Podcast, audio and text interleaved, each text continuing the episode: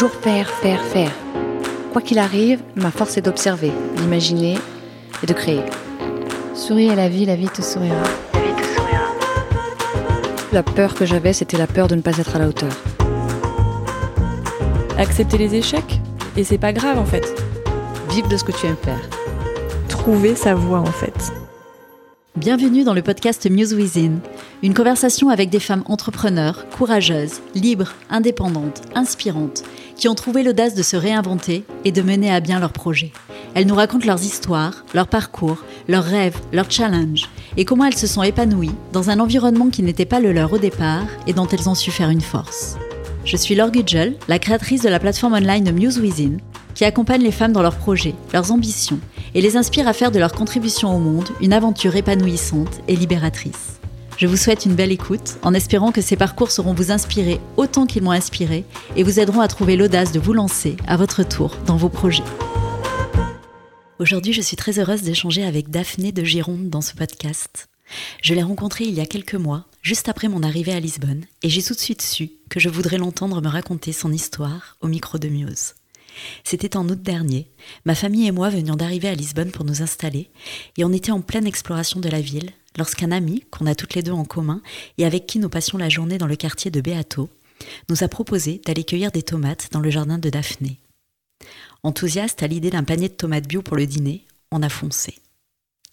Et là, ça n'est pas un simple jardin où on est arrivé, mais un endroit magique qui nous a offert un de ces moments suspendus, déconnectés du temps, du foisonnement de la ville pourtant à quelques minutes de là où nous nous trouvions. Cet endroit où Daphné cultive ses légumes bio, ce sont en fait les jardins laissés à l'abandon d'un château portugais délaissé par son propriétaire, le Palacio do Grillo, dans le quartier de Beato, également connu ici sous le nom du Palais des Ducs de la Foels. Quand on est arrivé, Daphné nous a accueillis avec un sourire lumineux, entouré de sa chèvre Tsigano et de son petit chien Jawa.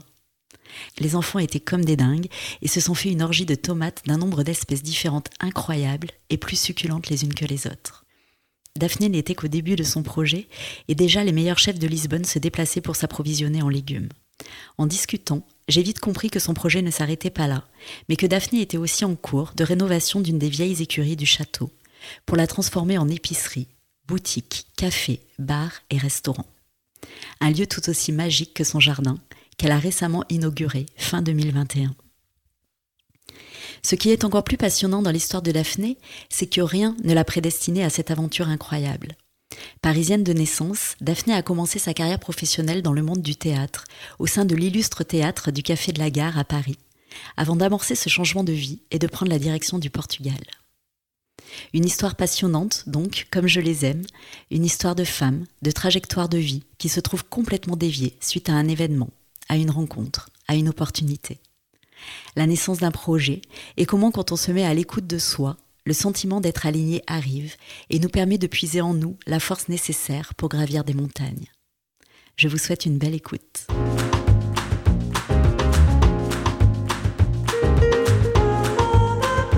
Bonjour Daphné. Bonjour Laure. Daphné, je suis très contente d'échanger avec toi aujourd'hui. Pour commencer, Daphné, j'aimerais, pour ceux qui ne connaissent pas du tout ton projet, que tu nous racontes un peu ce que tu as créé ici, sachant qu'on enregistre l'épisode dans ton espace, dans ce lieu euh, magnifique, ancienne écurie d'un château dont euh, tu vas nous raconter l'histoire et que tu as récemment transformé en épicerie, bar et restaurant. Donc est-ce que tu peux, pour commencer, revenir un petit peu avec nous sur euh, la naissance de ce beau projet? Alors, euh, tout a commencé en fait euh, dans un jardin, et dans le jardin du Palacio do Grillo, à Beato, à Lisbonne.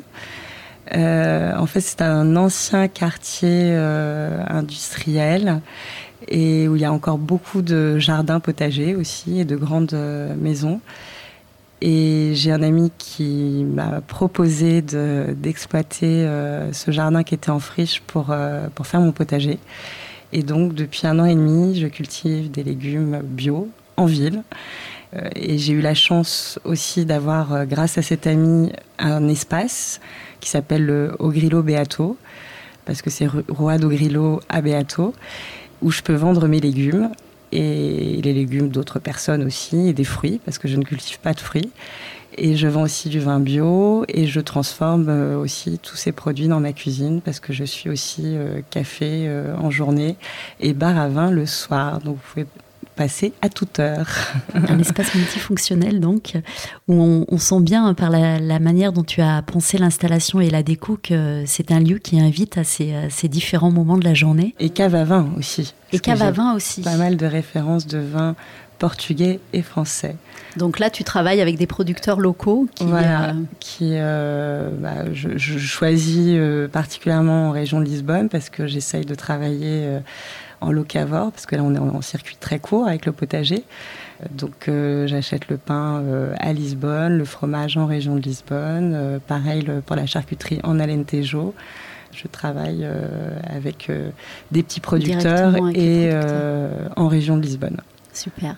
Alors la première étape de ce beau projet a d'abord été le jardin, et pas n'importe lequel, hein, puisque tu t'es retrouvé finalement à, à, défricher les jardins abandonnés d'un château lisboète en plein cœur de, de la ville.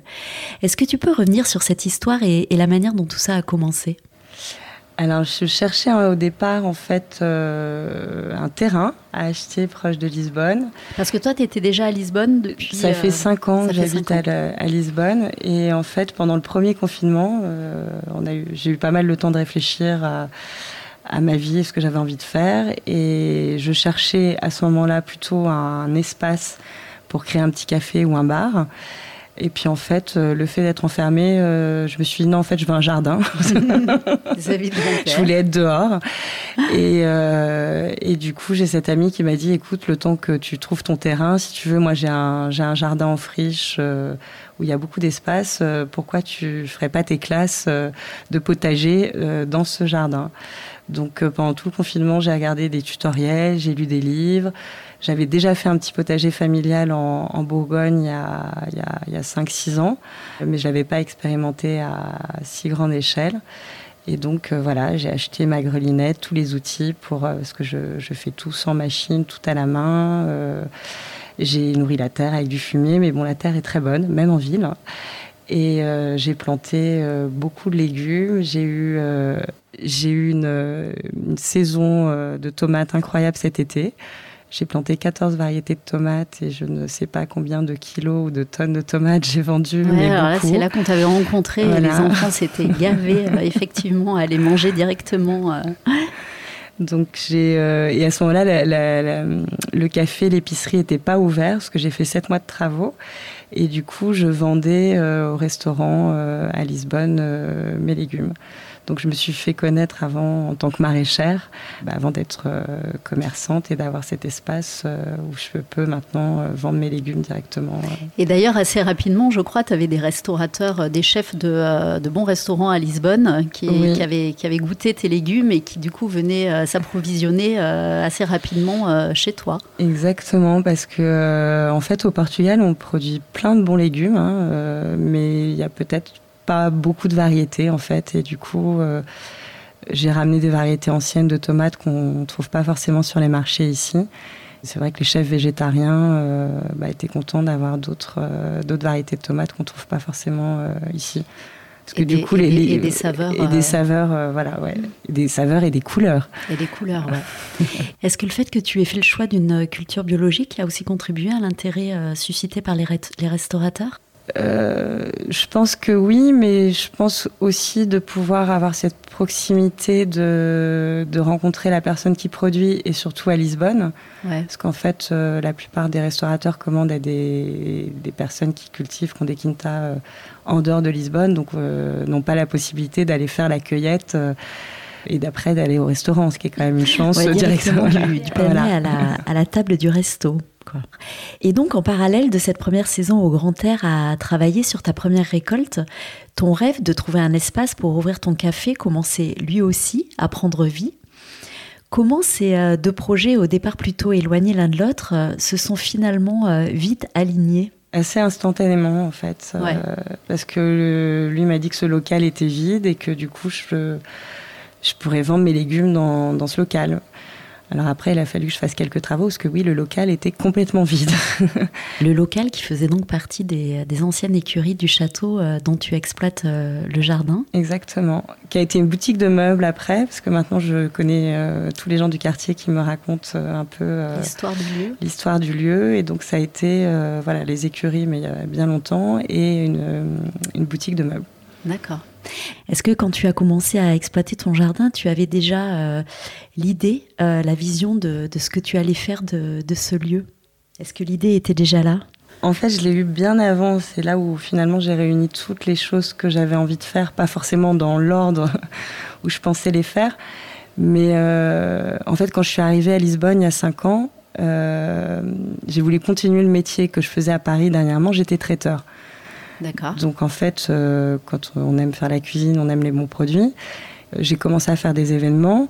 Et en fait, je me suis rendu compte que ça serait beaucoup plus facile, vu que je connaissais pas grand monde ici, de se faire connaître en ayant un espace avec euh, pignon sur rue, pour après faire, faire de l'événementiel à l'extérieur, mais que c'était important de se faire connaître avec un espace. Et du coup, avant ce confinement, avant le Covid, avant tout ça, je cherchais un espace à, louer pour pour faire connaître ma cuisine, organiser des événements et euh, voilà. D'accord. Et le confinement, bah, j'ai eu besoin d'un retour, euh, d'un retour à la terre et je sais pas, être à l'extérieur et une connexion avec la nature et d'avoir la chance du coup de, bah, de produire les, légumes que j'allais cuisiner. Enfin, mm et d'être euh, d'avoir une forme totale d'indépendance euh, et qu'il n'y ait pas d'intermédiaire entre. Euh, ouais, les choses se sont finalement superbement alignées. Voilà, et on était vraiment bah, de la ferme à l'assiette, enfin voilà, et de pouvoir faire ça en ville. C'est une chance. Et c'est vraiment un endroit magique pour ça parce que quand on est dans ton jardin, on a ce sentiment d'être complètement coupé du monde et rien ne laisse percevoir qu'on a quelques minutes seulement du foisonnement de, du centre-ville de Lisbonne. Euh, je me rappelle de notre première visite ici avec les enfants. On, avait vécu un de ces moments suspendus. Euh, hors du temps. Euh, hors du temps, ouais. Et c'était assez magique. Du coup, tout dans cette histoire est, est assez magique. Et le lieu, d'autant plus. ce château, effectivement, dont, dont tu exploites le jardin. Euh, le château d'Ogrilo, c'est comme ça qu'on l'appelle? Non, il s'appelle alors. Du coup, on a tous Grillo dans notre nom, mais c'est normal parce que c'est la, la Rua d'Ogrilo. Le Palacio s'appelle le Palacio d'Ogrilo. Ouais. Et, mon espace s'appelle Ogrillo Beato, qui veut dire au grillon euh, Béa. Parce que, et Beato, c'est le nom du, quartier en fait. D'accord, ok. Mais grillon qu'on retrouve du coup sur, euh, sur ton, sur ton logo. logo. Exactement. Donc on comprend que, comme souvent, tout ça a été la résultante euh, d'une belle rencontre avec l'ami qui, euh, qui t'a fait la proposition d'exploiter ce, lieu euh, unique en son genre. Est-ce que tu peux revenir avec nous sur justement l'histoire de cette rencontre et de cette amitié à l'origine de, de, ce beau projet? Alors moi, déjà, ma vie n'a été qu'une succession de rencontres. Et euh, parce que je suis très curieuse et, que je m'intéresse beaucoup à ce que font les gens aussi. Donc euh, voilà, c'est des, discussions, des rencontres. Et en fait, j'ai quitté euh, Paris il y a cinq ans par amour du Portugal. Et pendant huit mois, j'ai fait pas mal d'allers-retours avant de m'implanter complètement à Lisbonne. Mais quand j'étais à Paris, je ne parlais que du Portugal. Donc je n'ai rencontré que des gens euh, lié euh, avec le Portugal, avec euh, voilà un intérêt ou une envie aussi de, de changer de vie et d'aller vivre au Portugal. Et Julien, en fait, je l'ai rencontré juste avant de, de, partir. Et étrangement, c'est ça qui est... Julien, qui est donc le propriétaire, du, lieu, voilà, du, château. La première fois qu'on s'est rencontrés, c'était pour parler d'agriculture. Et à ce moment-là, je ne savais absolument pas, euh, j'avais pas encore l'idée en tête de, de cultiver, euh, de cultiver un terrain à Lisbonne. Mais lui était déjà euh, sur des projets d'agriculture, parce qu'à Paris, en fait, il voulait, euh, il voulait cultiver sur les toits du Trianon euh, des légumes ou autres plantes, en fait, comme il se fait beaucoup maintenant à Paris de, de faire des jardins suspendus. Mhm. Et en fait, j'ai été assistée à un rendez-vous d'un ami en commun qui, lui, cultivait des légumes à une heure de Paris pour des grands chefs. Et du coup, il nous a reçus pendant deux heures euh, dans ses bureaux euh, à Paris pour parler d'agriculture biologique. Et moi, j'en ai profité pour lui parler du Portugal parce que cet ami m'a dit qu'il avait un projet euh, au Portugal lié aussi à l'agriculture, parce que en fait, avant le Palacio do Grillo, Julien a aussi un autre projet à Cabo Espichel. C'est un projet d'écotourisme, des maisons en bois avec euh, justement euh, potager, euh, donc dans un tourisme plus écologique, pas forcément lié au surf, même si on est au Portugal. Et du coup, on a parlé d'agriculture et du Portugal. Notre première rencontre était autour de ces thèmes-là. Qu'est-ce qui fait que toi, tu es, tombé en amour comme ça pour le Portugal? Eh ben, mon premier amour, en fait, c'est pas Lisbonne, c'est Guincho. D'accord. Et euh, j'étais, je suis partie en vacances euh, une semaine avec ma mère à Guincho. Et en fait, euh, alors Guincho, il faut aller à Guincho pour savoir de quoi je parle. Guincho, c'est beaucoup de vent. Guincho qui est du coup à, on va dire, 40, 30, 45 minutes de, d'ici. Ouais, en allant dans le mm. nord plutôt. Et Guincho, c'est une nature assez violente. D'ailleurs, il y a beaucoup de kitesurf parce qu'il y a toujours beaucoup de vent des dunes et, et je sais pas, j'étais très touchée par la, la beauté euh, sauvage de, cet endroit et la violence des éléments aussi. Mhm. Euh, enfin, c'est très énergie, c'est très brut, c'est très brut et très mhm. énergisant comme euh, comme lieu. Et, du coup, je ne sais pas, on peut avoir des coups de foot pour les gens. Bah, moi, j'ai eu un coup de foot pour, pour cet endroit. Pour cet endroit. Je n'ai eu de cesse d'ailleurs que de retourner à Guincho. Et puis, à un moment donné, je me suis installée à Lisbonne parce que, bon, J'étais trop jeune pour m'installer euh, proche de l'océan, toute seule, pour le moment en tout cas. Se rapprocher de la ville, c'était pas mal. Voilà. Et, euh, et du coup, j'ai retrouvé Julien qui a déménagé un peu, plus, un peu plus tard que moi et qui est venu aussi avec toute sa famille par amour du Portugal. Et il a acheté ce palais il y a, il y a un an et demi. Et moi, je, j'étais dans mon cheminement toujours d'avoir un lieu, de cultiver la terre. Et, euh, euh, et, voilà, il m'a fait cette très belle euh, proposition de pouvoir euh, exploiter ce, jardin et de vendre mes légumes dans cet espace qui est complètement attenant au palais, parce que donc c'est les, anciennes écuries. Donc d'avoir un jardin à 50 mètres de l'épicerie, c'est assez magique. Donc je, voilà, je peux aller cueillir une, une salade cinq minutes après. C'est vraiment des légumes frais, frais, que tu vends ici, c'est clair. Et, alors du coup, avant de, avant de, te lancer dans ce projet, quand, euh, quand tu as débarqué ici au Portugal, qui, de quoi tu vivais? Qu'est-ce que tu as fait à ce moment-là? euh, Le Portugal, il faut savoir bricoler, être inventif parce que c'est c'est compliqué, à moins de, de venir avec euh, beaucoup d'argent et un projet très bien défini. Moi, de mon expérience personnelle, je ne pouvais pas recalquer ma vie parisienne et française euh, à Lisbonne. Donc en fait, à partir du moment où j'ai quitté euh, la France et Paris, c'était forcément un changement de vie radical. Qu'est-ce que tu faisais à Paris du coup à ce moment-là? À Paris, en fait, j'ai travaillé pendant 15 ans dans un théâtre. D'accord. En tant qu'attachée de presse euh, officiellement, mais j'ai fait plein de choses parce que c'était un théâtre où tout le monde faisait tout. Donc j'ai été caissière, j'ai été couturière, j'ai été productrice, j'ai été à la régie. C'était quoi comme théâtre? Il existe encore Il existe toujours, c'est le Café de la Gare. D'accord. Illustre Théâtre, qui est l'un des premiers cafés-théâtres parisiens, créé par Coluche, Patrick Devers, Romain Bouteille. Hmm. Et, euh, chargé d'histoire aussi. Chargé d'histoire, un lieu de vie. Ouais. Et toi, tu avais fait des études euh, du coup qui te prédestinaient à. Alors, non, oui, moi j'avais fait des études de communication, mais je suis arrivée euh, là-bas par les voies du cœur et c'est souvent ce qui t'a guidé, ce qui me guide dans la vie, voilà.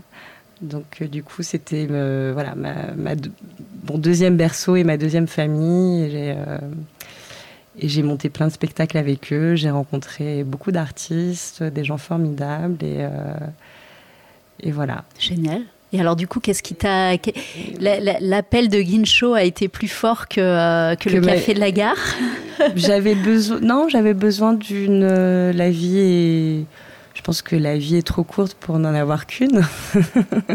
J'aime l'idée d'avoir plusieurs vies et euh, non, j'avais fait mon temps dans ce milieu-là, euh, aussi passionnant soit-il. J'avais envie de peut-être d'une vie plus authentique et plus à un autre rythme. Ralentir ou euh, ouais Oui, oui, oui, ralentir et puis euh, et, me rapprocher de la nature parce qu'à Paris, mm. on est quand même. Euh, puis je vivais dans le centre de Paris, vraiment dans le Marais. Donc on est toujours dans le bruit, l'agitation et euh, on a toujours une expo, un concert. Enfin finalement, alors oui, on est nourri euh, culturellement parlant, on n'arrête pas et tout, mais en fait on moi j'ai été élevée en fait dans une maison en province, donc en fait je crois que j'avais besoin de, de me rapprocher. de aux éléments et à toi peut-être aussi. D'être plus proche de l'océan déjà, ça je voulais. et puis avoir un peu plus de lumière aussi, parce qu'à Paris on manque un peu de de soleil, mm. de chaleur. Et, que la lumière est belle au Portugal. que la lumière est belle au Portugal, exactement. Et de, et de nature et une vie où il y a un autre rythme. Parce qu'en fait, ce qui est étrange à Lisbonne, et ce qui me plaît beaucoup, ça doit être une capitale européenne, on a l'impression d'être, de vivre à la campagne. Il y a un côté très, euh, très village et les gens Alors, en particulier à Beato, je confirme, j'ai passé une heure avec euh, Daphné avant qu'on lance l'enregistrement et c'est vraiment une ambiance de, de, ouais, de village euh, assez incroyable, c'est génial. Ok, et donc, donc là, tu quittes Paris Je quitte Paris avec mon chien et ma valise.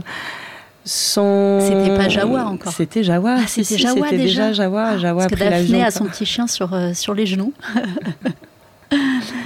Donc elle était déjà là. Ouais, voilà. Donc je suis partie euh, avec.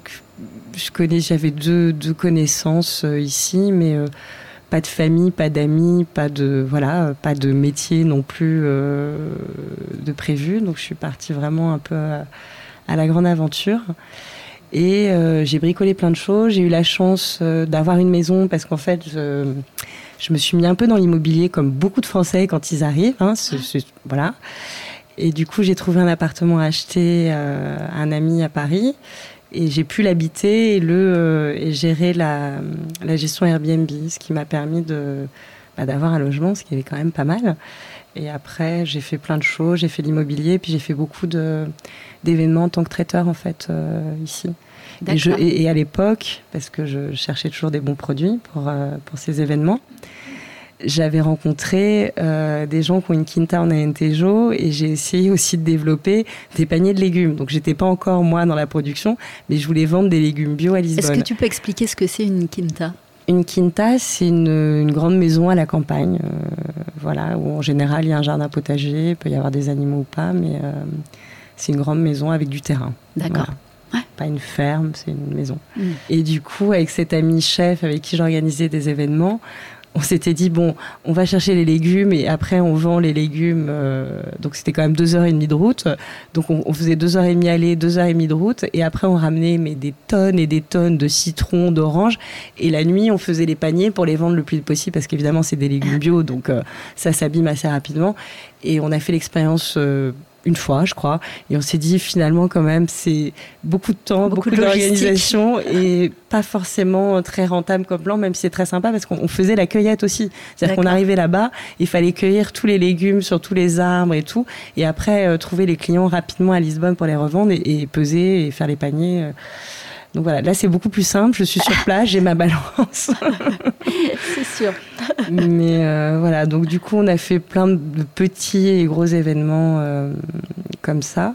Et du coup là tu dis que tu faisais le, donc le traiteur, donc tu avais déjà euh, des, des, connaissances en termes de, de, préparation alimentaire. Oui, parce qu'en fait il y a une parenthèse entre le, le théâtre et mon départ pour Lisbonne. J'ai quitté ma vie dans un théâtre un an et demi euh, avant de m'installer euh, à Lisbonne. Et pendant un an et demi, j'ai travaillé pour euh, deux amis qui étaient traiteurs. Et dans deux domaines très différents, l'un dans la musique, l'autre dans la mode. Donc du coup, je connais toutes les cuisines de toutes les salles de concert de Paris. ce qui est plutôt sympa. J'ai cuisiné pour les musiciens, les prods et les, euh, enfin, les gens qui travaillent euh, voilà, pour les concerts. Et, donc là, tu t'es formé sur le tas? Euh, Complètement. D'accord. Voilà. Et puis pour des défilés, pour des, des grandes maisons de couture. et donc du coup, bon, bah, on, forcément, c'est des événements. je crois qu'un des plus gros, c'était pour Birkenstock. Et c'était aux Tuileries. Et là, je sais pas, de, de 1500, 2000 personnes. Enfin, là, c'était un gros, gros Catherine. Donc j'ai pu faire des petits comme des, très gros. Donc au bout d'un moment, oui, on, on prend le pli et on apprend. Tu as, atteint une euh, certaine euh, expertise. D'accord. Ce goût de la, des bons produits, de la, bonne cuisine, mais après ce goût aussi de que ça soit le théâtre ou là quand je travaillais euh, en tant que traiteur, c'est qu'en fait on rencontre des gens tout le temps différent et qu'on est dans quelque chose d'événementiel. Il, y a, enfin, il se passe quelque chose, il y a un événement. Et je crois que j'ai besoin d'avoir euh, beaucoup de, de, vie, de bruit, d'art et d'animation autour de moi, en fait. Euh, mm. C'est une autre nourriture, mais qui est aussi importante pour moi que les, les légumes et, ouais. et, le reste. D'accord. Et donc, euh... et donc du coup après donc cette expérience euh, en tant que traiteur, quand je suis ouais. arrivée à Lisbonne, ben, j'ai voulu continuer à faire ça, à me mettre à mon propre compte.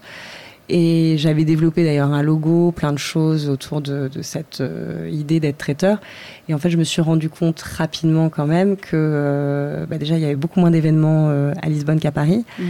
Donc ça allait être difficile d'en vivre, qu'il y avait des gens qui le faisaient euh, depuis bien plus longtemps et qui étaient bien installés ici et, et que du coup le, le, le, marché était un peu euh, saturé. saturé et qu'ici finalement, et moi c'est pas ça qui me plaisait, j'aurais pu travailler là-dedans, euh, les gens cherchaient beaucoup plus des chefs à domicile. Il y a peu d'événements et les grosses sociétés de traiteurs les ont. Et sinon, c'est les gens ont l'habitude, quand ils font des dîners, d'avoir des chefs à domicile.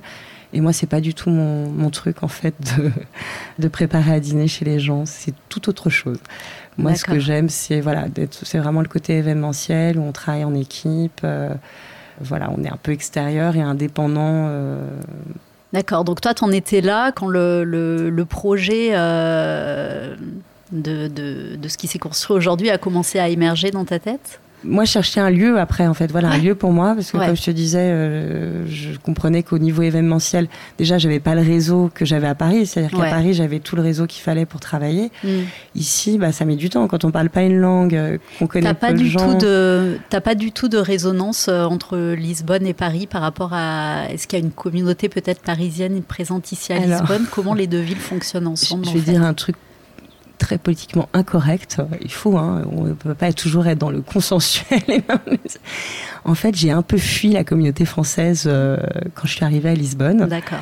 Et je pensais pas d'ailleurs qu'il y avait autant de Français à Lisbonne parce que moi je me suis dit je, je quitte la France, j'ai envie d'être dépaysée. Ouais, ça c'était il y a cinq ans. Voilà. Ouais. Alors évidemment je parlais pas la langue donc euh, évidemment que j'avais un petit groupe d'amis euh, français euh, avec qui je suis toujours très amie, mais j'avais surtout envie de, de, découvrir la culture portugaise, mmh. de rencontrer des Portugais et de m'intégrer euh, localement parce que ouais. sinon j'avais l'impression de juste de changer de décor. Bien sûr. Euh, alors oui, il y a plus de soleil, il y a la plage, mais en fait on reprend les mêmes et on recommence. Enfin, mm. on, on, se. Moi, je voulais me réinventer, je voulais être une autre personne. Je voulais ouais. pas être Daphné qui va rester avec ses amis parisiens et euh, voilà. Enfin. Ouais. ouais, tu voulais un full reset quoi.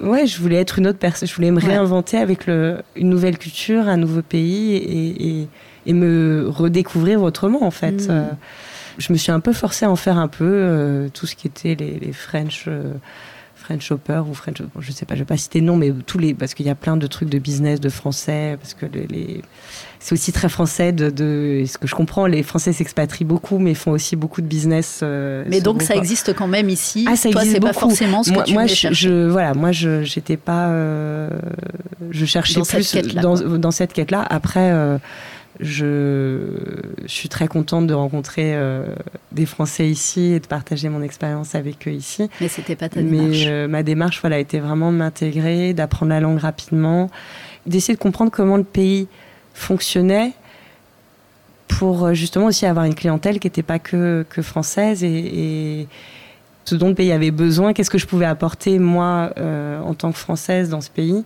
et, et surtout, bon, bah, quand on parle de, de de nourriture, euh, les Portugais sont très attachés aussi euh, à, leur à, leur tradition. Et, et je pense que c'est compliqué de calquer sa culture dans un pays qui n'est pas le sien, en fait, à moins de rester justement qu'avec euh, des gens, de, de, de, enfin avec des Français. Ça prend du temps de, de, comprendre une culture et des gens et, et de savoir comment on peut s'intégrer là-dedans et faire sa place. Et, euh, et aujourd'hui, je veux qu'ils oublient que je suis française, en fait. Presque. Et alors, bon, justement, comment, mais... euh, comment, comment s'est passée justement cette, cette phase d'immersion et d'intégration euh, dans, la, dans la culture portugaise? Comment tu, euh, comment tu l'as vécu Alors, je dirais que c'est assez facile finalement au départ, même s'ils ont l'air un peu réservés, les Portugais de prime abord. C'est des gens très accueillants. Enfin, j'ai trouvé beaucoup plus qu'en France quand on est étranger. J'ai l'impression que souvent les gens disent ah non je parle pas anglais, euh, j'ai pas le temps, etc. Ici les gens sont, sont très avenants et, euh, et ça m'a aidé d'ailleurs à, à oser parler. Parce qu'en fait, euh, même si on fait des erreurs, ils prennent le temps d'essayer Ouais, de comprendre. Je confirme, ils sont hyper, euh, hyper gentils, Ouais. euh, chaleureux. Et puis sinon, ils essayent de parler en français ou en anglais. Enfin, ils sont, voilà, ils sont très ouverts en fait sur euh, sur les, les étrangers. Et puis ils ont l'habitude, je pense, de plus en plus en fait euh, euh, d'avoir des étrangers qui viennent vivre, vivre chez eux. Et après, comment m'intégrer? Bah, je, La langue, en fait, tout simplement. Mm. Plus, plus j'ai appris la langue, plus j'ai été euh, intégrée. Ça passe par la langue, ouais, tout simplement. Comment tu t'es confronté justement à l'apprentissage de- de- du portugais? Alors moi j'ai voulu apprendre euh, tout de suite très vite, surtout je suis arrivée en été donc euh, j'avais pas de travail du tout à ce moment-là. Donc je me suis inscrite à l'université en cours d'été intensif. Donc ça m'a bien aidé pour apprendre les bases et puis pour oser un peu euh, parler. J'ai mis du temps à parler parce qu'en fait l'accent portugais je trouvais assez euh, dur à, à intégrer pour nous français. Voilà. ouais. Mais bon, faut oser. Je crois que c'est comme toutes les langues. À un moment donné, faut pas avoir honte. Et puis, euh, et puis au début, ils me comprenaient pas. euh, donc euh, bon, je répétais, je répétais. Et puis euh, je les comprenais pas non plus parce que c'est une musique qui est pas euh, évidente à comprendre au départ. Mais bon, à force de, de- de travail, de cours, télévision, radio aussi, beaucoup. Mm. Et puis maintenant, avec, avec mon commerce, je suis confrontée tous les jours. Enfin, je parle portugais tous les jours. Et puis j'ai des amis portugais surtout maintenant Mm. et qui me parlaient en anglais au départ. Et aujourd'hui, je ne parle plus qu'en portugais, en tout cas avec tous mes amis portugais et puis avec euh, les clients qui viennent euh, Tu t'es fait cette place euh, dans, le, dans la communauté portugaise. complètement. Ouais, Ouais. c'est chouette. du coup, à t'écouter, chapeau quand même, j'ai envie de dire, parce que euh, j'ai l'impression que tu es quelqu'un qui chemine vachement à, à son instinct, à ses envies. Et donc, euh, tu débarques comme ça à Lisbonne, euh, toute seule, euh, tu parles pas la langue, tu as envie de te confronter à la, à la culture sur place, à la, à la population sur place, et t'y vas. Enfin, ma question, ce serait euh, d'où vient cette, euh, cette force et cette audace, j'ai envie de dire, de suivre tes appels comme ça et, euh, et de foncer, quoi? J'ai développé une grande curiosité des autres et des autres cultures déjà au départ. Donc euh, pour moi, c'est quelque chose de, naturel de, de, de- voyager et de s'intéresser euh, à des gens qui ont une culture différente euh, de la nôtre. Parce que pendant des années, je crois de, de, de 11 ans à mes 28 ans, en fait, ma mère travaillait avec des alliances françaises et on a, mes frères et moi, vécu avec des étudiants étrangers à la maison bah, pendant 15 ans ou 20 ans. Mhm. Donc en fait, on, on était habitués à, vi- à- à vivre avec des gens du monde entier. Euh, du coup, de faire l'effort de, d'essayer de parler une autre langue qui n'est pas la sienne, d'essayer de comprendre la culture de l'autre. euh, moi, ça fait partie de- finalement de mon, mon éducation, en fait. Ah ouais, t'as baigné dedans assez, euh, assez jeune, en fait. Euh, ouais. Et puis en plus, je suis pas complètement française de par, euh, de par surtout mon papa, Euh, parce que ma, ma grand-mère est moitié américaine, moitié écossaise. Donc en fait, euh, je suis déjà aussi euh, un mix, même si ma grand-mère m'a finalement peu parlé en anglais quand j'étais euh, jeune. Aujourd'hui, elle le fait. Enfin, elle, elle est très, enfin, elle est Mm. restée, même si elle vit en, en France depuis très longtemps et qu'elle a épousé un Français, elle reste très anglo-saxonne et tous ses amis sont, sont anglo-saxons. Euh, donc j'ai été aussi pas mal, j'ai des cousins en Écosse, aux États-Unis. Enfin, j'ai euh, voilà, j'ai des origines euh, Ouais. autres que très exposé au milieu multiculturel Exactement. depuis, depuis donc, donc le fait de voyager dans un pays qui est pas le sien et de s'intéresser à une culture qui est pas la sienne, c'était pas, c'était pas compliqué. Après, euh, de foncer, en fait, je pense que ça a toujours été une nature euh, de pas prendre un parcours tout tracé. Je sais pas. Pour moi, la vie était une aventure, en fait. Et, euh, et oui, il y avait des grandes lignes, mais il y avait rien qui était complètement décidé. Et du coup, euh, ça laisse place à, bah, à plein d'aventures, en fait. Euh, Et vu que j'aime les histoires, comme toi alors, Mhm. et j'adore que les gens me racontent des histoires, euh, bah, la vie m'offre de vivre des belles histoires aussi. Ouais. J'ai rencontré tellement de gens inspirants, tu vois, tu parles de, de, de modèles et d'inspiration. C'est vrai que les 15 ans au théâtre, j'ai vécu 15 ans avec des faiseurs en fait, Mhm. des gens qui faisaient tout, parce qu'en fait, le Café de la Gare, ils l'ont construit aussi. Mhm. C'était un garage. Mhm. Moi, à 21 ans, j'ai découvert des gens qui m'ont fait comprendre qu'on pouvait être euh, un télo, euh, manuel, euh, qu'on pouvait tout faire. Mm. C'était pas une question d'études ou de voilà, c'était juste une question d'envie. et qu'on n'était pas obligé d'être enfermé dans une boîte ou dans, dans une case et que et qu'il fallait juste oser en fait et que l'audace. Quelle belle école, le café de la gare. Waouh. Ouais, voilà, l'audace est permis à tout le monde. Il faut juste oser, oser, oser vivre ses rêves et euh, et puis euh, voilà. Enfin, il faut rencontrer des gens qui rêvent et qui osent. Et, et j'ai eu la chance de rencontrer très jeune. Ouais.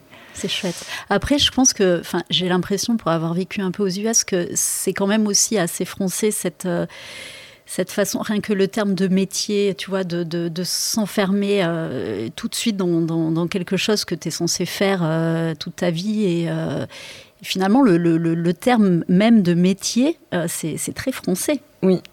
Et, comme tu, oui, parce que comme tu dis, aux États-Unis, déjà, on laisse aux jeunes une année sabbatique entre la fin des études et le premier travail pour réfléchir à. Enfin, pour se laisser du temps pour soi en fait et, pour voyager, pour découvrir le monde et tout. Alors que nous en France, oui, on, sort de, d'un cursus, il faut tout de suite choisir, alors mm. que la plupart du temps, en fait, euh, les jeunes savent absolument pas. Euh, et le cursus est déjà enfermant en soi. complètement, savent absolument pas ce qu'ils veulent faire comme métier, mais il faut définir euh, absolument un cursus pour un métier. Mm. Et on laisse, enfin, je pense qu'on laisse pas aux jeunes et aux personnes le la chance de pouvoir peut-être se découvrir euh, des passions auxquelles ils n'auraient pas pensé, parce mm. que oui, il y a un formatage beaucoup plus fort euh, lié à l'éducation. Alors moi, j'ai pas eu une éducation anglo-saxonne finalement. Bizarrement, moi, j'ai été une éducation bien française où on a plutôt eu envie de me, formater à des choses, mais bon, moi, j'étais très rebelle, faut croire. Tu as réussi à, à, te donner les autorisations? Je les ai prises, oui. C'est chouette. Et alors, du coup, euh, moi, ce qui m'intéresse euh, dans, le contexte de Muse Within, bien sûr, c'est ce, euh, virage à 180 que tu peux décider de, prendre dans ta vie à un moment donné. Tu disais tout à l'heure que tu as, ressenti le besoin de, quitter Paris et de, de, te réinventer complètement. Qu'est-ce qui est venu justement te, te chercher pour que tu aies envie, comme d'un nouveau départ, de tout recommencer? En fait, c'était. Alors, euh, tu vois, du coup, je, me livrer un peu plus personnellement, je suis obligée, parce que ah tes, questions de. voilà. Plus qu'une envie, c'était même une nécessité, en fait. Hmm. Et je pense que souvent dans la vie, si on est ça part d'une nécessité. C'est pas euh, l'envie ne suffit pas. Ouais. Il faut être face au mur et. Euh, Mais c'est souvent d'ailleurs face au, challenge qu'on rencontre qu'on euh, bah, justement qu'il y a ces amorces. Voilà, c'est switch et que surtout on se rend compte que on se rend compte qu'après parce que c'est le, retour des gens qui nous disent bah, quel courage, comment tu as fait ça et tout mais en fait, on se pose pas la question quand hmm. on le fait. C'est euh, presque dans une survie, en fait. Voilà, exactement. On se dit pas est-ce que je vais être capable? On, ne peut pas faire autrement que de le faire. Hmm. Et, c'est là où on découvre ses forces, parce que si on s'était posé la question si on était capable, on l'aurait jamais fait. Mais il y a une nécessité qui nous pousse, parce que donc, en fait, euh, c'est 15 ans au Café de la Gare où c'était donc euh, ma belle famille parce que je j'ai passé 15 ans avec le, un des fils des, propriétaires du café de la gare. D'accord. Donc c'était ma, ma, famille, mon amour et mon travail. Mmh.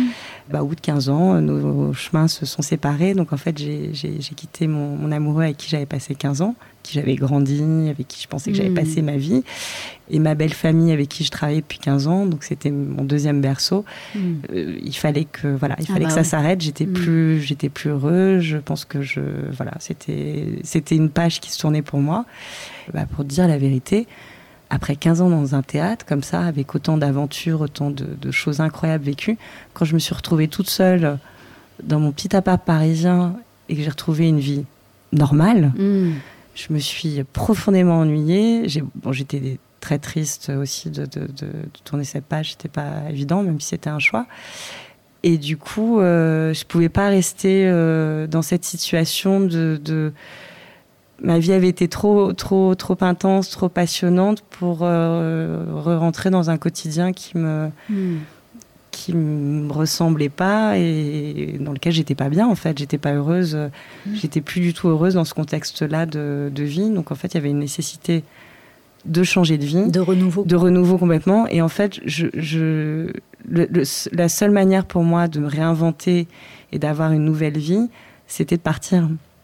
Au début, j'ai pensé le sud de la France. Mais en fait, j'aurais pas quitté Paris sans avoir un travail et des garanties si je restais en France, en fait. Mmh. Et là, le Portugal, de toute façon, je pouvais pas refaire le, le, le, même métier, enfin, en tout cas dans la culture, je pouvais être traiteur, mais je me suis dit, bon, bah, le Portugal. Et puis, en fait, finalement, changer de pays, là, on se réinvente complètement. Et, et c'était comme une, une, nouvelle vie, en fait, pour moi. Hmm. Est-ce que du coup, euh, donc là, ça fait cinq ans, cette progression finalement vers euh, ce qui, on arrive à une sorte de concrétisation finalement de, ces cinq euh, années de, reconstruction, de cheminement vers, vers toi? Complètement ça. Quel regard tu portes aujourd'hui que tu es dans la, concrétisation de, ce beau projet? D'ailleurs, ce lieu qu'on a inauguré il y a, il, y a, un peu moins de deux, mois. Quel regard tu portes sur, sur ces cinq années passées? Je suis très heureuse, euh, je suis très reconnaissante, je suis très fière. Euh, parce que c'était aussi un parcours semé d'embûches. Hein. Bien sûr, j'imagine. Euh, mais en tout cas, je me suis découverte des, des, forces, je me suis découverte des faiblesses aussi.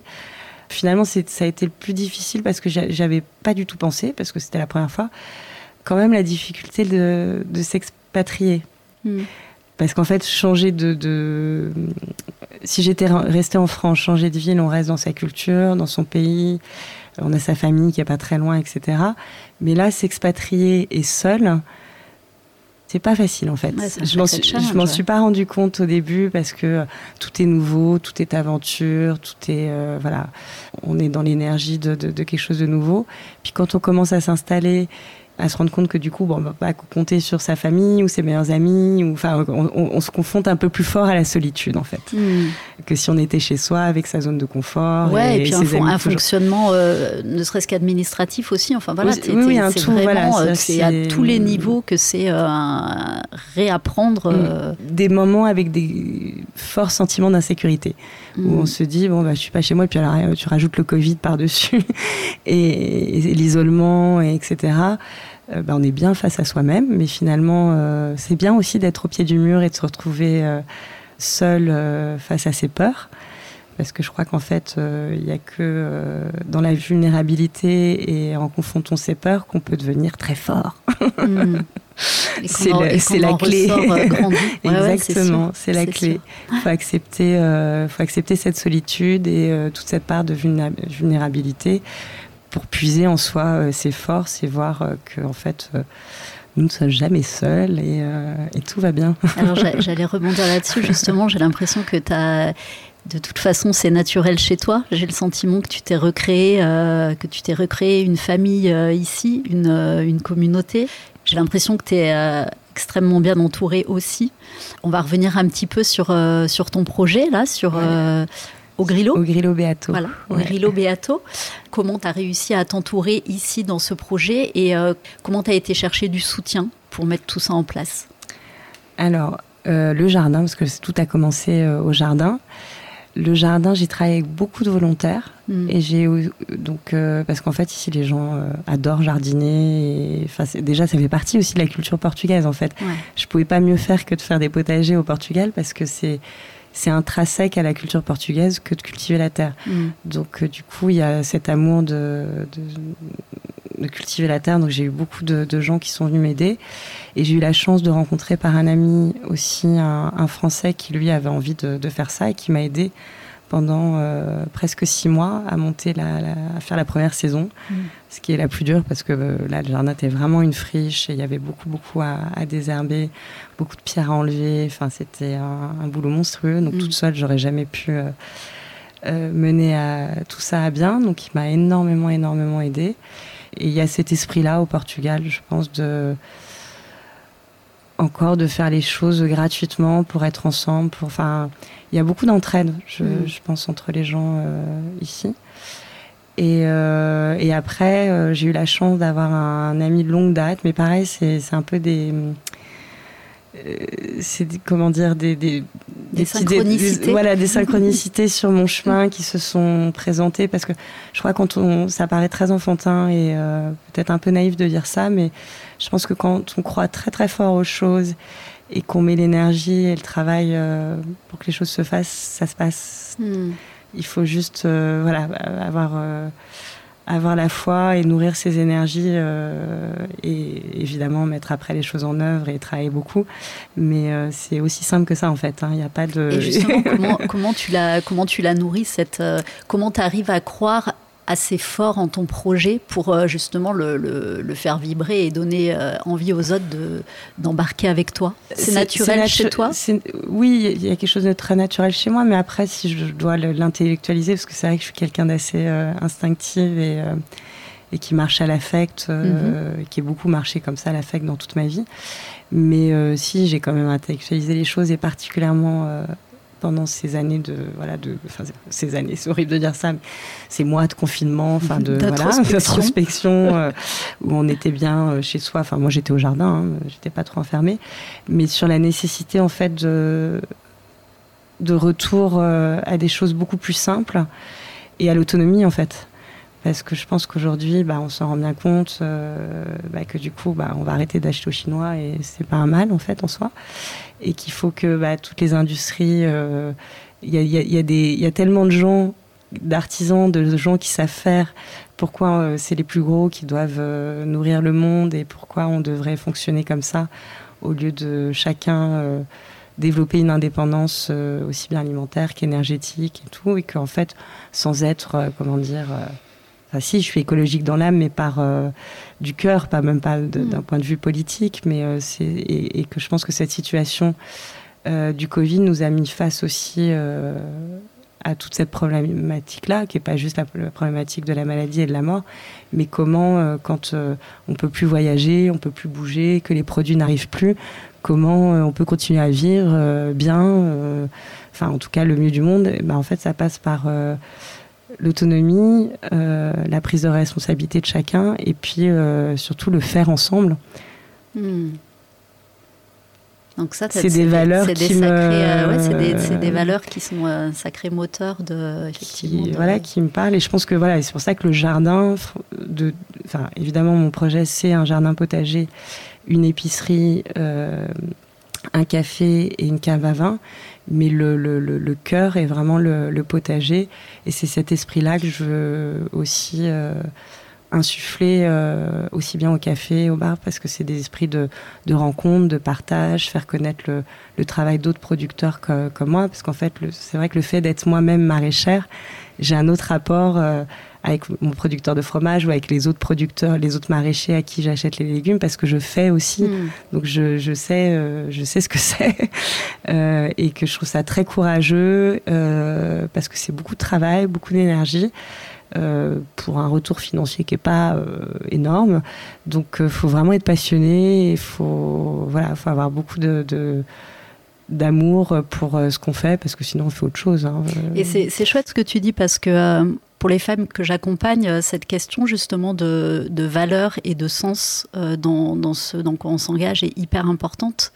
Et, euh, en fait, tu y arrives voilà, naturellement quand, quand je t'invite à, à, partager ce qui est ton moteur, finalement, bah, tu arrives à ça. C'est les valeurs qui te sont chères et ton engagement pour les choses qui, qui, comptent à tes yeux, à ton cœur. Et finalement, c'est ça, qui te, ça qui te donne le fuel oui, l'énergie, elle vient de là. C'est-à-dire que je, mm. il faut faire sens. Enfin, je pense qu'on a besoin chacun de donner un sens euh, à nos vies. Et forcément, bah, vu qu'on passe beaucoup de temps à travailler, autant de. C'est un luxe de pouvoir le faire. Hein. Je sais C'est un luxe de pouvoir le faire. Et en même temps, cette question de sens, elle, euh, elle revient en force dans la période qu'on traverse euh, actuellement. Aux US, ils sont confrontés au, au phénomène de Great Resignation et ça se ressent aussi beaucoup ici. D'ailleurs, c'est une des motivations premières hein, dans les demandes de coaching. Il y a une vraie volonté de se, de se reconnecter à ça. Et euh, je trouve ça super chouette. Et euh, tu en es un magnifique euh, exemple. Donc, merci pour, pour ce témoignage. Merci à toi. et justement, toi qui chemines un peu comme ça à l'instinct et où tu apprends beaucoup de choses sur le tas, est-ce que tu t'es senti à un moment donné alors, j'ai pas envie forcément de parler d'imposteur, mais. Si, si, euh, ah non, mais je vois très bien ce que tu veux dire. Bah, si, alors tu sais, le moment le plus difficile pour moi, ça n'a même pas été quand j'étais derrière le café, euh, enfin derrière le comptoir plutôt, à servir mes premiers cafés. Parce que finalement, j'ai tellement travaillé dans les cafés, mm. les restaurants à Paris que, bon, là, c'est le mien. Alors, oui, c'est un peu différent, mais je. C'était une place que C'était une place que je connaissais et en tout cas un, un rôle que je pouvais adopter euh, très facilement et voilà. Par contre, la première fois que j'ai commencé à, cultiver euh, le jardin euh, au Palacio do Grillo, et que là j'étais toute seule, là, ça a été très dur. Les, la première parcelle de terrain que j'ai commencé à désherber, à travailler, je me suis posé la question si j'avais la légitimité de le faire, alors que il n'y avait pas de pression, enfin personne. Mais si, si je oui, si j'allais être à la hauteur des objectifs que je m'étais fixés et du rôle que je m'étais donné dans, cette histoire. Et si j'aurais pas dû demander à quelqu'un de faire le jardin pour moi ou mm. m'accompagner, en tout cas dans la démarche. Euh, euh, voilà, parce qu'en effet, là, euh, à part avoir fait un jardin familial qui avait été réussi, je n'avais pas, j'avais peu d'expérience. En tout cas, j'avais de l'expérience théorique parce que j'ai lu beaucoup de livres, j'ai regardé beaucoup de tutoriels et j'ai voulu aller apprendre parce qu'il y a plein de stages de permaculture au Portugal comme en France. Maintenant, c'est très tendance.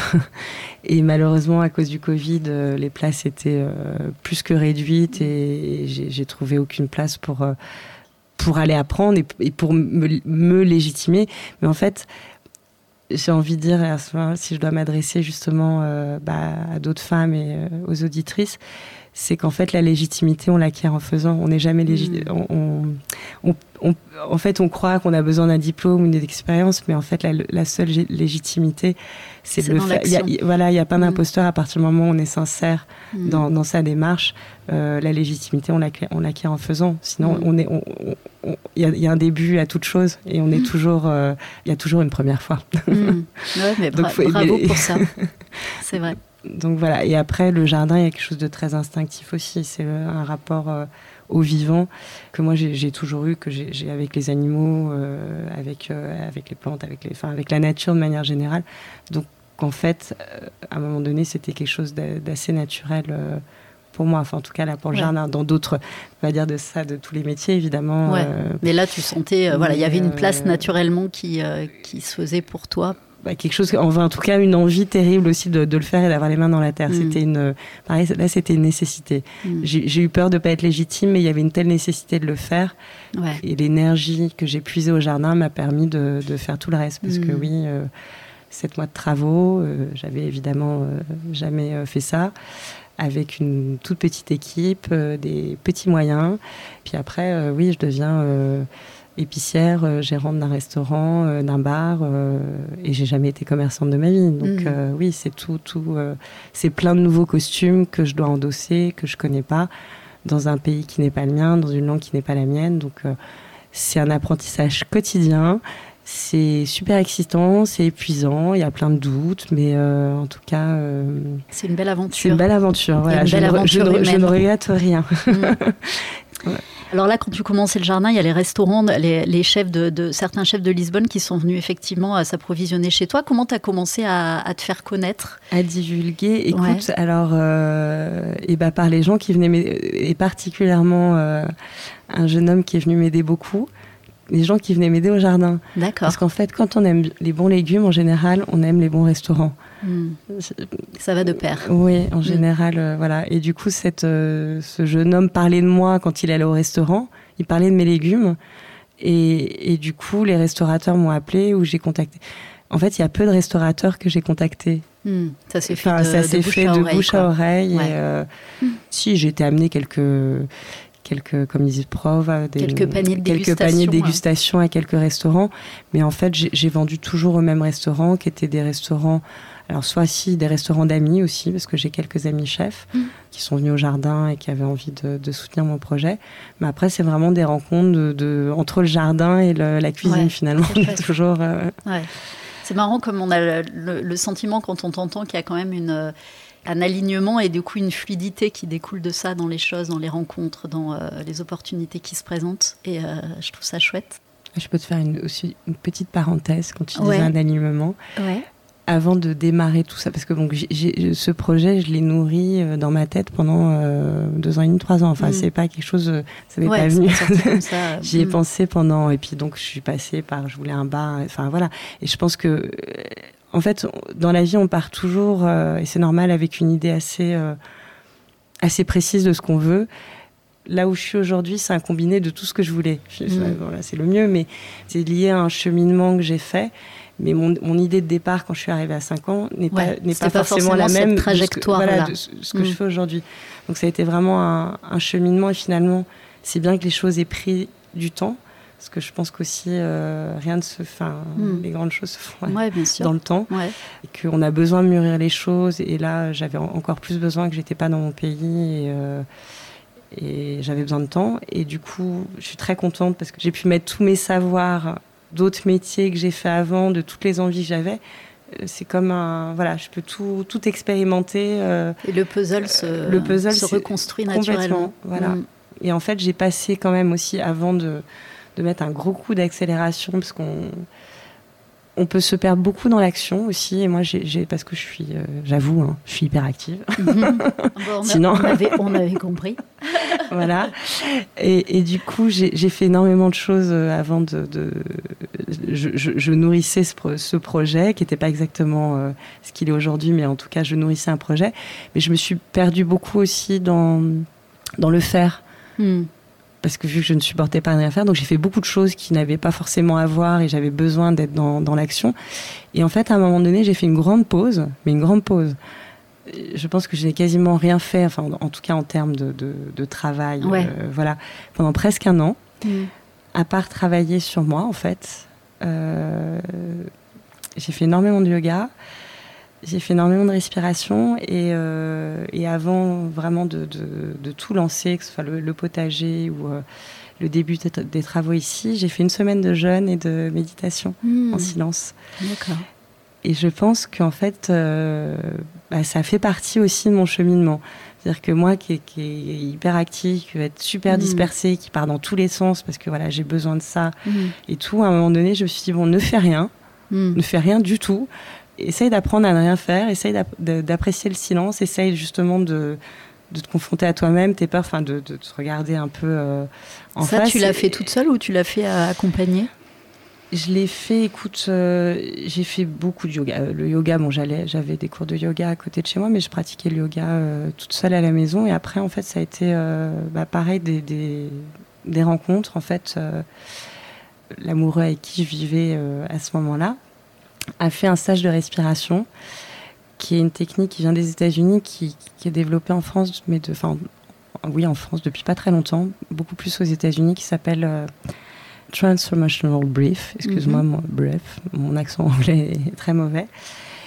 Écoute, c'était un stage d'une semaine, mais je pense que ça vaut à. Enfin, je ne fais pas du tout de, de- de promotion, hein, c'était mon expérience Ouais, personnelle apporté. ça, ça vaut un an de, de thérapie parce que c'est c'est très euh, faire monter beaucoup d'émotions Mm. euh, juste par la respiration c'est une, une respiration par la bouche Euh, donc en fait on ouvre le diaphragme et euh, Ouais. J'avais fait, j'ai fait des, quelques petits euh, ateliers comme ça, mais effectivement, c'est voilà quand tu pas fais une ça tout- semaine. voilà quand tu fais ça tous les jours que tu fais des sessions de 45 minutes de respiration deux fois par jour et tout il y a beaucoup beaucoup de, de, de choses qui d'émotions qui, qui sortent de toi et puis il y avait plein d'autres exercices enfin voilà je suis pas là pour parler de ça mais bon bref c'était vraiment une expérience euh, très forte et moi qui m'a qui m'a appris beaucoup beaucoup sur moi et qui m'a autant ancré que le potager c'est-à-dire qu'en fait voilà j'avais besoin un besoin profond de m'enraciner Mm. et à travers tout ce, ce travail de, de, de- de yoga, de méditation, de respiration, que j'ai fait par nécessité aussi, parce que euh, j'ai aussi fait des petites crises d'angoisse où quand tu n'arrives plus à respirer, c'est pas cool, tu vois. Ouais. Donc euh, il y avait Ouais. une nécessité à un moment donné aussi Mm. de, de- retour de- au de- corps, quoi. voilà, Mm. de se calmer, de, se- de, de, de retourner à son corps. Et le jardin de m'enraciner, en fait. Mm. Donc, en fait, les deux euh, conjugués, je crois que j'ai vraiment. Et alors, m'enraciner dans, dans un pays qui n'est pas le mien, mais j'avais besoin d'un enracinement. J'arrivais pas à m'enraciner chez moi. Pourquoi je me suis enracinée Mm. ici Me demande pas. Mm. Ça s'est passé comme ça, je ne sais pas. Et tout ce, ce- voilà, ce travail sur moi personnel que j'ai. euh, et pareil, que j'ai pas vraiment décidé, en fait, comme quand j'ai pas vraiment décidé de partir, quand je te dis à un moment donné, il y a une Mm. nécessité, et sur ton chemin, les, les opportunités se présentent, et Mm. et t'y vas, en fait, tu Mm. poses pas la question parce que c'est nécessaire, Mm. tu as besoin de ça à ce moment-là, en Ce fait. qui est chouette, c'est que, c'est que, c'est que tu t'écoutes beaucoup quand même dans ces nécessités qui t'appellent, parce qu'il y a, il y a- bah, on est nombreux aussi souvent à, à sentir le, le décalage entre ce qui est nécessaire pour nous, mais finalement on on veut pas l'accueillir, on veut pas le regarder et on, et on continue. Et, et le décalage fait qu'on arrive à, bien sûr, à des burn-out et, et autres. Mais, euh, mais c'est beau euh, la manière dont tu arrives justement à te connecter à, à tes besoins et te dire à un moment donné où tu es en action et tu sais qu'il faut que tu t'arrêtes, réussir à t'arrêter malgré l'angoisse et, je crois que c'est faire confiance en fait. À un moment donné, quand tu faire confiance et, et accepter qu'en fait, et là je le vis aussi tous les jours, qu'on a besoin des autres. Mm.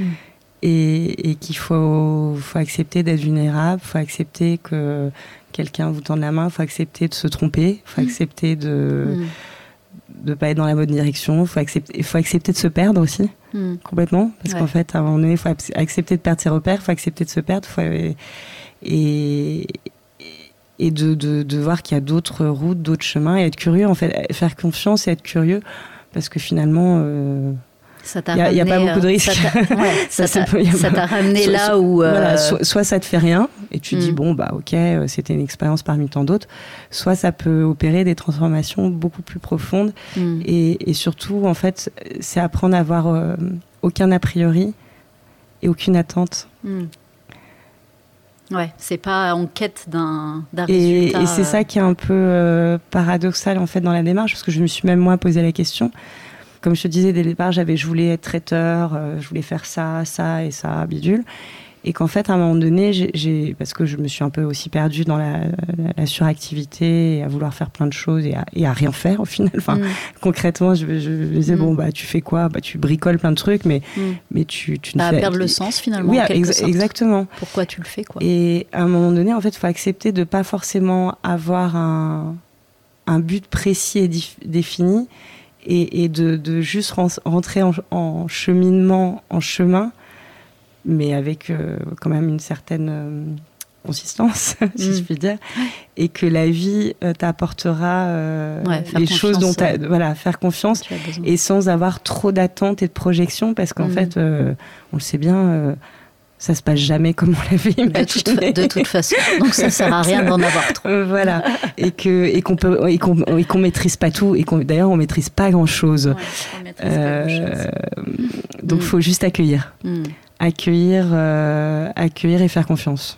Si enfin si je peux donner ce mm. conseil, euh, voilà, autour de moi. Et c'est vrai que moi je me suis à un moment donné, j'ai accueilli et fait confiance. Et, parce qu'en fait, ça veut dire se faire confiance aussi. Hmm. Faire confiance à l'autre hmm. et euh, à l'inattendu, c'est se faire confiance et faire hmm. confiance en la vie. Enfin, pour moi, c'est deux choses euh, qui vont ensemble. Et du coup, cette pause-là, tu l'avais fait euh, avant de commencer le jardin? Je l'ai fait avant de commencer. En fait, je suis, alors, donc, pendant un an où je construisais, j'écrivais, je réfléchissais à mon projet, bah, j'avais la chance bah, d'avoir cette petite somme d'argent et c'était le Covid, donc de, de, de hmm. pour la première fois de ma vie. S'il y a un point positif voilà, de exact, exact, Covid. Voilà, d'être dans cette pause et de pas avoir le, la nécessité financière, ce hmm. qui, euh, ce qui n'arrive rare, enfin, très hmm. rarement dans la vie, malheureusement. Donc euh, du coup, bah, je me suis dit bon bah t'as pas de raison de stresser. en fait, ce euh, voilà, offre-toi ce temps de de réflexion et de retour sur toi mm. avant de d'y aller, avant d'y aller parce que quand tu vas y aller tu voilà tu vas y mm. aller vraiment. Mm. tu vas pas euh, papillonner ou ça sera quelque chose de construit et, euh, et qui fait réellement sens euh, pour moi voilà et du coup, juste avant le jardin, euh, d'ailleurs, mon ami Julien m'a dit ah, bah, Attends, euh, pourquoi tu vas faire un stage? Tu devrais commencer à faire le jardin tout de suite. J'ai dit Non, non, je, c'est pas le moment. je, je pars qu'une semaine et puis je suis partie en plein Covid. Ils fermaient les frontières avec. Euh, ouais avec la Suisse euh, le lendemain, je crois. C'est-à-dire que le, Portugal, parce que c'était le moment où le Portugal était, euh, était un, peu, euh, un peu en pleine pandémie. On était le, le, mauvais élève de l'Europe mm. alors qu'on était les meilleurs à un moment donné. Et moi, je suis partie, donc, à un moment donné où plus personne partait, une semaine en Suisse pour faire ce au départ ce, cette semaine en méditation en silence, mais qui était jumelée à un jeûne à ce moment-là. Mm. Et c'est le seul moment où j'ai pu y aller. Et ça faisait longtemps que je voulais faire un jeûne, mais alors là, jeûner et être en silence pendant une semaine, c'est une sacrée expérience. Je le recommande à tout le monde. Euh, ça paraît bizarre comme ça, mais euh, c'est très très. Euh, Nourrissant. Nourrissant, Bien que- ouais, bien voilà, que. bien que. En tout cas, c'est un grand nettoyage du corps et de l'esprit. Et Ah, après, on chouette. repart avec beaucoup d'énergie et on est beaucoup plus centré, c'est beaucoup mieux. Et du coup, euh, Daphné, donc là, on, on change un peu de sujet, mais, mais pas tellement finalement, puisqu'on parle de euh, justement des autres et de, de savoir s'entourer. Et c'est là-dessus que Ah je oui, voulais rebondir tout à l'heure. Euh, pour revenir justement à, à ton projet et à- aux, aux besoins que tu pouvais avoir pour sa mise en place, euh, je sais que tu as lancé euh, une campagne Ulule avant de, du coup, avant d'ouvrir ce lieu pour. euh, Non, euh, enfin, pendant, enfin presque. ouais, oui, avant d'ouvrir. t'étais en dans fait, le jardin et là, Ouais. t'étais en, en construction ici. J'étais hein, en à ce construction, exactement. ouais. Est-ce que tu peux partager un peu déjà ce choix euh, de, de passer par du crowdfunding et comment tu as vécu cette expérience? Parce que c'est une question qui se pose aussi régulièrement dans, chez les porteurs de projets et c'est pas toujours un choix vers lequel on décide de s'orienter. Donc j'aurais bien aimé ton Ouais. retour de- d'expérience là-dessus. Alors moi, je l'ai fait un peu. Alors parce que moi, tu- comme tu as compris, j'ai toujours besoin d'être au pied du mur pour que, Pour que les choses se fassent. Voilà. je suis très contente d'avoir fait cette expérience. Mais au départ, en fait, j'étais voir la banque. Mm. Forcément, on se dit, euh, on a besoin d'argent parce que le prix des travaux, euh, bah, c'était pas trop le budget que je m'étais fixé parce que justement avec l'inflation et le Covid, euh, on a fait péter le budget. hein. Mm. voilà. Et du coup, j'avais plus d'argent pour acheter l'équipement. J'allais avoir un espace très beau, euh, voilà, mais pas du tout fonctionnel. Il me manquait, euh, je pouvais pas acheter de produits, pas de, pas, pas de frigidaire, euh, rien. Donc, euh, ça pouvait faire un appartement à la limite, mais en tout cas, je pouvais pas, je pouvais pas continuer, je pouvais pas ouvrir. Donc, j'étais vraiment euh, au, pied, du mur. Et quand j'étais voir la banque, bah, évidemment, ils m'ont demandé si j'avais un travail. J'aurais dit oui, mais oui, je travaille de 6 heures du matin à minuit tous les jours, mais euh, non, j'ai pas de fiche de paye, euh, voilà. Ah bah donc non, bah on peut pas vous prêter d'argent, même pas 5 000, enfin rien du tout, hein, Ouais. parce que je je- j'aurais pas, Ouais. j'avais pas forcément besoin de beaucoup, mais Mm. euh, et du coup, bah je me suis dit qu'est-ce qui me, quelle est la solution qui me reste? Faire un crowdfunding. Donc je me suis, alors j'ai eu la chance, en fait, j'ai un très bon ami. euh, qui a porté beaucoup de projets, en fait, qui a aidé des porteurs de projets, qui lui est journaliste et qui a aidé beaucoup de gens à monter des, des crowdfunding, donc un spécialiste euh, de ça, que j'ai appelé euh, longuement et qui m'a expliqué déjà euh, ce que c'était, parce que moi, je, en fait, j'avais jamais euh, eu d'amis autour de moi qui Ouais. avaient fait des campagnes. J'avais participé euh, peut-être à deux campagnes dans ma vie parce que Mm. euh, le projet me plaisait euh, comme ça. Même si j'étais dans la communication, je savais pas du tout comment ça fonctionnait. Donc il m'a donné les règles qui m'ont fait très peur au départ. Où je me suis dit mais c'est impossible. Alors tu as quelques jours, euh, trois jours ou quatre jours pour récolter 30% de la somme. Après, euh, en fonction du temps que tu définis, pareil, les trois derniers- jours, il faut absolument... Et en gros, si tu récoltes pas l'argent, tu récoltes rien. Il faut, faut que tu Mm. récoltes exactement la somme demandée. Donc c'est quand même un super challenge. Et après, avec toute la partie communication qui est bah, de se mettre en avant. Mm. Chose que moi, en fait, quand j'ai j'ai été dans la communication comme attachée de presse, bah, c'est tout l'inverse. Moi, je passais mon temps à mettre les, les projets Ouais. Et les autres en avant. Donc ça, je sais très bien le faire. Euh, et j'adore ça. Mm. Donc j'ai mis, euh, j'ai défendu plein de- d'artistes, de, pièces de théâtre et tout. Mais là, moi, être au centre De mon pro- l'attention. alors, déjà, bon, je, déjà, je me mets au centre en faisant euh, tout ce que je fais, euh, voilà. Mais là, en plus, euh, devoir être au centre et de demander de l'argent pour moi. Mm.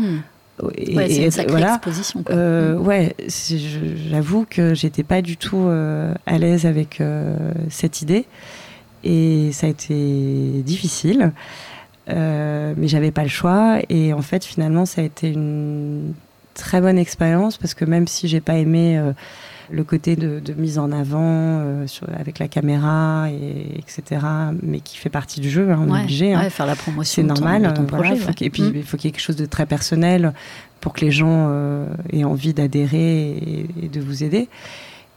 Donc passer ce, ce côté-là, ce que j'en récolte et ce qui m'a énormément plu en fait dans, dans le crowdfunding, qui, est- qui est pas très connu en France, c'est très finalement c'est très anglo-saxon comme démarche, c'est qu'en fait on rencontre des gens qui partagent des valeurs. euh, Mm. En fait, on rencontre, on crée une communauté autour de soi et c'est assez magique de, ou même de reconnecter avec des gens.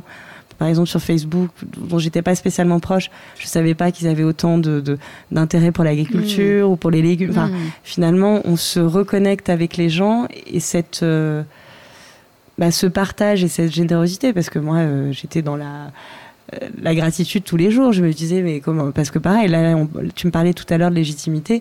Je me disais, alors déjà quand j'ai commencé le jardin, je me disais est-ce que je suis légitime? Et là, je me disais est-ce que je suis légitime? Est-ce que c'est légitime que je demande de l'argent aux gens pour m'aider à mener à bien mon projet? Mm. Parce que euh, finalement mes finances n'étaient pas assez, euh, Mm.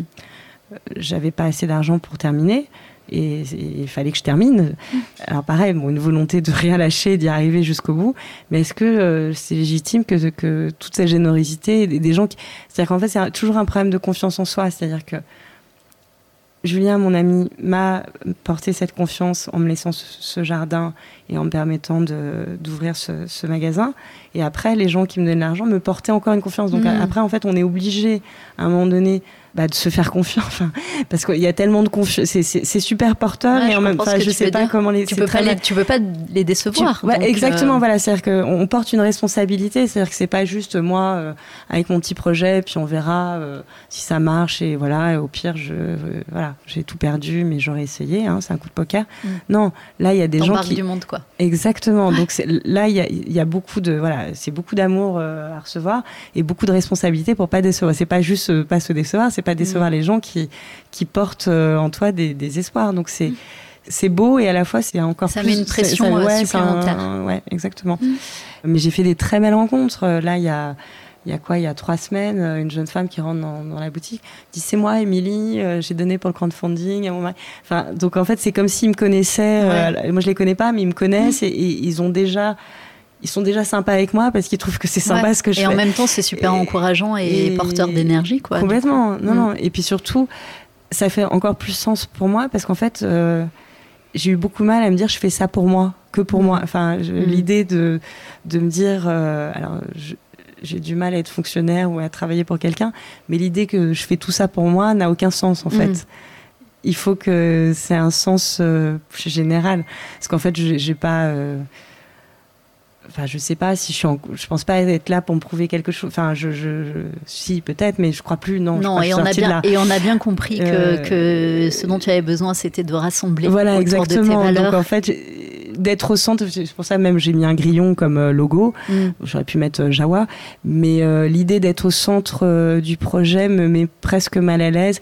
Et d'ailleurs, sur le crowdfunding, pour dire les choses comme elles sont, euh, j'avais une toute petite équipe et je crois que j'ai rajouté des gens dans l'équipe parce qu'en fait, j'assumais pas d'être toute seule porteuse du projet, qu'il fallait qu'il y ait plein de gens autour de moi. Qui, et, et j'ai une amie qui m'a dit, mais Daphné, arrête de dire qu'un tel machin, t'as tout fait toute seule. Mm. Je dis oui, mais en fait, euh, moi, j'ai besoin de me dire j'ai une équipe Mm. parce que je peux pas assumer de de- d'être seule au centre. Ça fait pas de sens pour moi, Mm. même si j'ai été très seule. euh, mais enfin, j'ai- maintenant j'ai j'ai pas une équipe euh, officielle, mais j'ai évidemment été aidée par plein de gens sur le tout le long du parcours. Mais c'est moi qui ai porté tout en Ouais, fait. le chef d'orchestre, en tout cas. Voilà. Mm. Et c'est difficile d'être au centre en fait. Euh, Mm. Moi, ça a été difficile de d'assumer d'être euh, au Mm. centre. Ah bon, en tout cas, euh, bravo parce que euh, tu es bien au centre de, tu es bien au centre de, de ce beau projet et euh, c'est un sacré boulot que tu as tombé. Euh, à toi toute seule, même s'il y a eu du monde pour t'aider. Et euh, moi, ça m'a, ça, 'fin, ça m'a tout de suite super inspirée. J'ai tout de suite eu envie de, t'interviewer quand je t'ai rencontré parce que euh, je trouve ça euh, super chouette, hyper courageux. Et euh, voilà, c'est très inspirant ton histoire. Donc, euh, euh, je tenais à te le dire. Et euh, du coup, on a bientôt fini notre, notre discussion. Donc là, tu as ouvert le lieu depuis deux mois. Euh, on en discutait tout à l'heure. Il y a ta fuse d'idées sur, euh, sur les possibilités et les options qui, euh, qui s'offrent à toi dans ce lieu. Aujourd'hui, comment ça fonctionne? Comment ça tourne? Et quelle est ta vision, du coup, dans, les, dans les mois qui viennent pour Ogrillo Beato? Alors oui, comme tu dis, j'ai plein d'idées parce que comme tu l'as compris, je n'aime pas m'enfermer dans un rôle. J'ai besoin d'avoir plein de personnalités, plein de rôles et plein de fonctions. Parce que cet espace est quand même euh, assez grand, il faut dire- le dire, et que j'ai envie que ça, ça pulse et que ça vive. Donc euh, en ce moment, ça fonctionne en journée de 10h à 20h en épicerie et en déjeuner, petit déjeuner et déjeuner café. Donc plutôt euh, pétiscos, comme ils disent ici, c'est plutôt Mhm. des, des petits plats, euh, soupe, tarte, euh, voilà, des choses simples qu'on peut manger sur le pouce avec un bon verre de vin ou une, ou une bonne bière. Et après, le soir, en fait, je suis ouverte juste le samedi soir. Et sinon, j'organise des événements. Donc, euh, ça peut être euh, jeudi dernier, j'ai organisé un concert de violoncelle. Mmh. Le jeudi d'avant, c'est une dégustation de, bière avec la productrice de, bière artisanale. Mmh. La semaine d'avant, c'est une dégustation de vin. Euh, le petit producteur de fromage, je pense, va venir la semaine ah, prochaine. en fait, c'est l'idée de d'un lieu de rencontre et euh, un endroit convivial et euh, voilà. Du coup, tu offres aux producteurs et aux locaux aussi l'occasion de rencontrer leur, les clients, exactement. C'est chouette. Qui est une transparence totale. Mmh. Et le dimanche, écoute, j'ai fait la première expérience, mais je pense que je vais continuer parce que donc les événements seront le jeudi et le dimanche et le dimanche en journée. Là, ça fait deux dimanches que je cuisine une euh, feijoada avec un ami brésilien. Et Alors, qu'est-ce que c'est une feijoada? La feijoada peut être portugaise ou brésilienne. Donc ici, ils m'ont demandé si elle était portugaise. je pense qu'il va falloir que je fasse une feijoada portugaise, sinon je vais les vexer. Mais c'est un peu la même chose, hein, à quelques éléments près. Donc c'est la base, c'est des haricots rouges, qu'ils mangent beaucoup au Brésil, ils en mangent aussi euh, pas mal ici, avec donc du riz et du porc. Euh, et normalement, la feijoada, surtout au Brésil, c'est un peu les parties, euh, genre euh, les oreilles, les abats, enfin, des, voilà. Mm. Parce qu'en fait, c'est au Brésil, c'est un peu les restes de la semaine, on met dans une assiette, mm. c'est un peu l'assiette de, des restes du frigidaire, voilà, fin de la semaine et tout. Mais maintenant, aujourd'hui, on l'a fait avec les parties nobles du porc. Donc c'est, euh, puis ça peut être ici le, le, porc avec le chorizo. Enfin, il est, cuisiné à toutes les sauces. Donc euh, c'est plein de, de, de, parties du porc. Et c'est un plat qui mijote des heures et des heures, en général 3, euh, 4 heures, et que du coup on cuisine la veille. C'est comme notre euh, bœuf bourguignon, notre pot-au-feu, plus il est réchauffé, meilleur, il est. Voilà. et en général, on le fait en grande quantité, et, euh, c'est un plat assez nourrissant et convivial. et qui se mange le, qui se, le, dimanche au Brésil et ici aussi. Donc c'est surtout le, un peu le plat des familles. Ce serait peut-être le poulet rôti chez nous en France. Mm avec la Feijoada, j'avais organisé euh, un cours de danse euh, de Foro, qui est une danse brésilienne. Donc je pense que je vais faire samba euh, peut-être dimanche prochain. L'idée de fin d'après-midi, le dimanche. C'est chouette. Et puis l'espace s'y prête complètement. Exactement. Mm. Pour, je pense qu'on a besoin de tous s'amuser, de se retrouver. Donc, et comme tu dis, il y a de l'espace pour, pour danser. Donc euh, oui, ce lieu sera un lieu de, vie. Je pense euh, aussi organiser des, expositions, euh, voilà, parce que tout est modulable. Donc j'ai construit le lieu pour que tout soit modulable. Modulable. Je vous invite à venir voilà, passer du temps ici parce que c'est vraiment très, très chouette.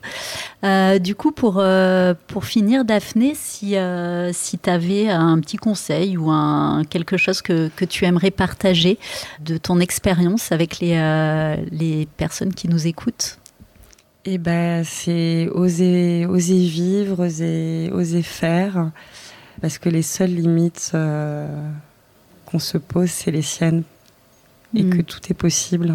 Il n'y a pas de limite, aucune. Il faut y aller. Super. Foncer. C'est une belle conclusion. Merci Daphné. Merci à toi et, et bravo. Merci.